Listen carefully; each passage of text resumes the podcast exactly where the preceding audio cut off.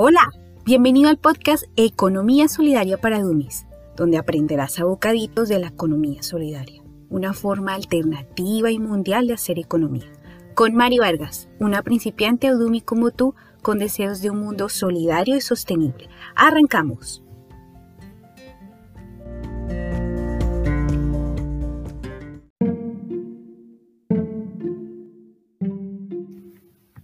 Nuestro consumo sin límites y uso de recursos naturales a corto plazo nos ha dejado un desafío ambiental enorme. Ya conocemos de sobra la contaminación y la mala utilización de nuestra agua, las prácticas destructivas sobre nuestro suelo que comprometen seriamente nuestra biodiversidad y seguridad alimentaria. Y cómo no, el calentamiento global, que no solo nos está poniendo a aguantar un poquito más de calor o frío, sino que verdaderamente compromete nuestra existencia. Hicimos un derroche y llegó el momento de arreglarlo. El tamaño del desafío requiere unirnos y trabajar juntos ahora. Yo creo que aún podemos hacerlo. ¿Y tú?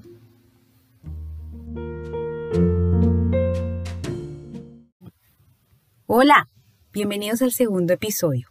Hoy la idea es explorar una pregunta que me dio vueltas y vueltas en la cabeza después de terminar este módulo. ¿Será que la economía solidaria es una utopía para el desarrollo sostenible?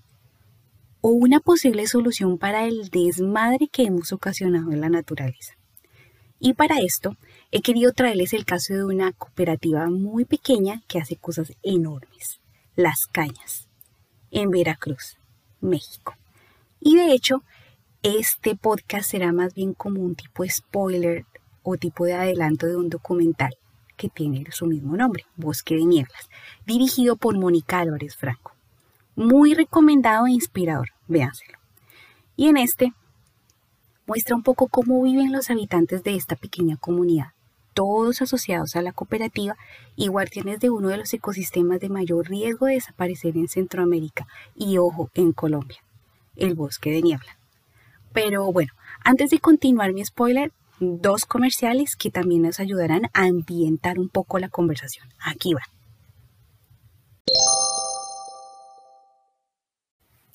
En el año 2015, en una cumbre multitudinaria en las Naciones Unidas, se aprobaron una serie de objetivos que seguro ustedes han oído.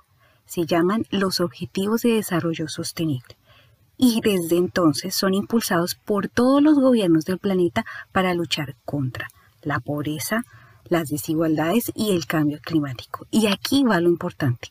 Las organizaciones solidarias se han comprometido expresamente para impulsar desde su ejercicio esta agenda, porque pueden responder a ellos en tres frentes, económico, social y ambiental.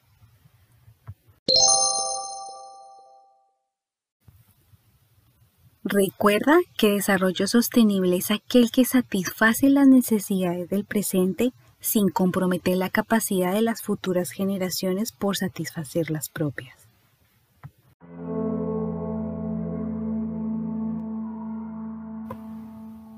Y bueno, ya con estos dos comerciales continúo con mi spoiler de esta pequeña cooperativa que ha hecho cosas enormes.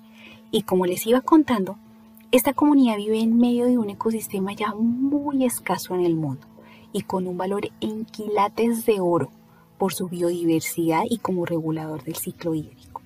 En los bosques de niebla se cuentan por encimita más de 40 especies de orquídeas, diversidad de musgo, helechos y especies de mamíferos como el oso de anteojos, fíjese que tenemos en las montañas de Colombia también.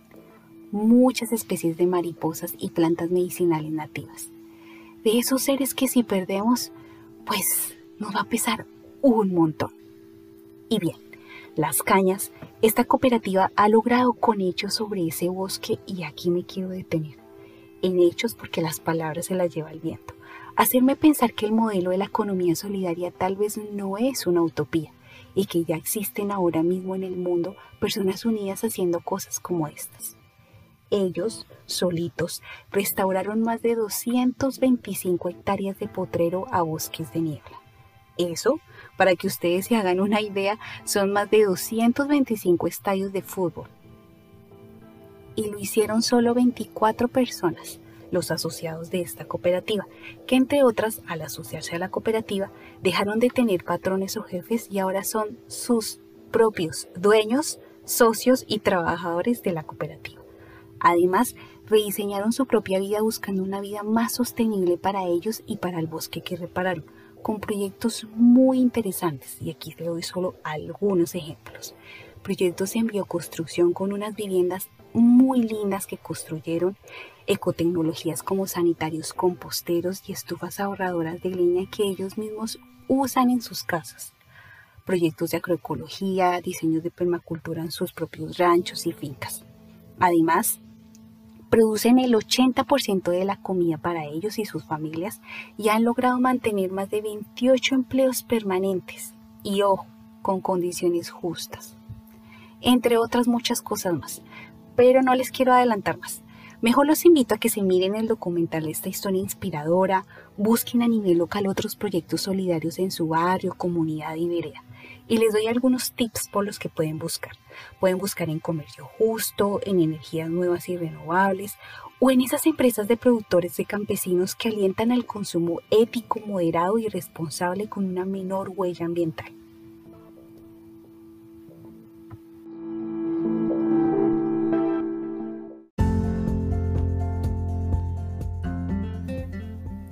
Inspírense, piensen que es posible un mundo sostenible y seamos protagonistas del cambio que todos deseamos. Yo creo que la economía solidaria no es una utopía para el desarrollo sostenible. ¿Y tú?